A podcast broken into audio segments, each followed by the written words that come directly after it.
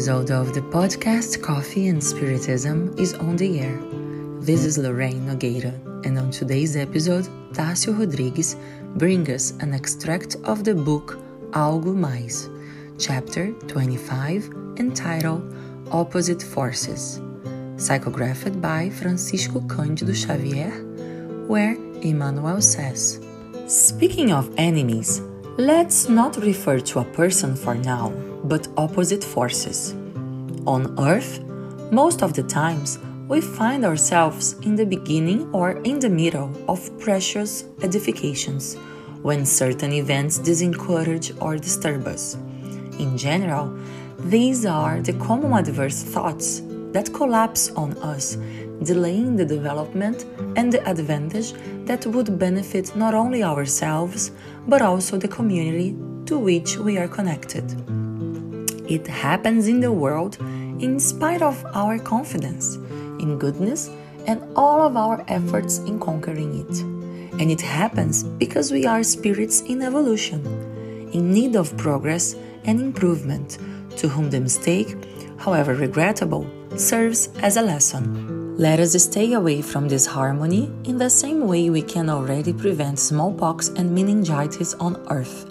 Silence is the ideal vaccine for the contrary energies if we understand that abundance of information is absence of clues. It will be easier to entrust the exclusive task of turning the green light of permission only for the best. On Earth today, we talk about outlets of various resources, outlets for light and energy, supporting fuel. It is proper to recognize that the spiritual outlet for the shadows also exists. It is kind of a wire that links us to imbalance. Any tiny share of disturbed mental force can trigger an entire avalanche of preventable sufferings. This outlet of spiritual shadow is clearly revealed in a complaint, in a frivolous note, in a bad joke, in an unfortunate humor, in a malicious reference, or in any key concept that encourages the lack of charity and disturbance. Emmanuel's comparisons in this message are very clear, and we will use our efforts for the good as a symbol of our edifications to which the benefactor refers.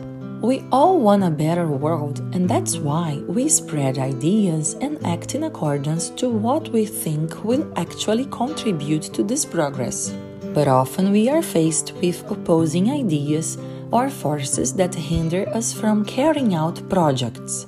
As stated in the message, the syntony or identification that we establish with what hinders our march is therefore the true opposition to good. As we know that any of us can be just an instrument, let us make efforts not to personify evil. It seems abstract not to personify a value, an ideology, but Emmanuel gives us a very clear example. The same way an electronic device only works if plugged into the socket, if we link ourselves to the socket of imbalance and disorientation, we become the very devices that convey evil. A bad idea, a bad example, is only possible if we give vent to it. We've got to do good for ourselves, interrupting every thought and action that we think does not contribute to that purpose.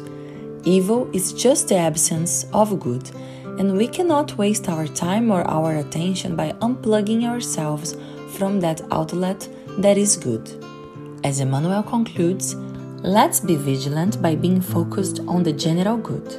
If we are mentally visited by ideas of cruelty and discord, why nor discouragement, let us light up the red signal of stop in the space between the brain and the lips, or in between the thoughts and the hands, preventing the inconvenient and destructive spoken or written word.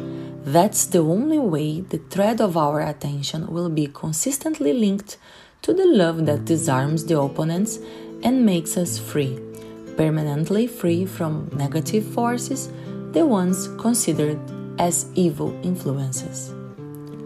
Let the peace be among us all, and Until the next episode of Coffee and Spiritism.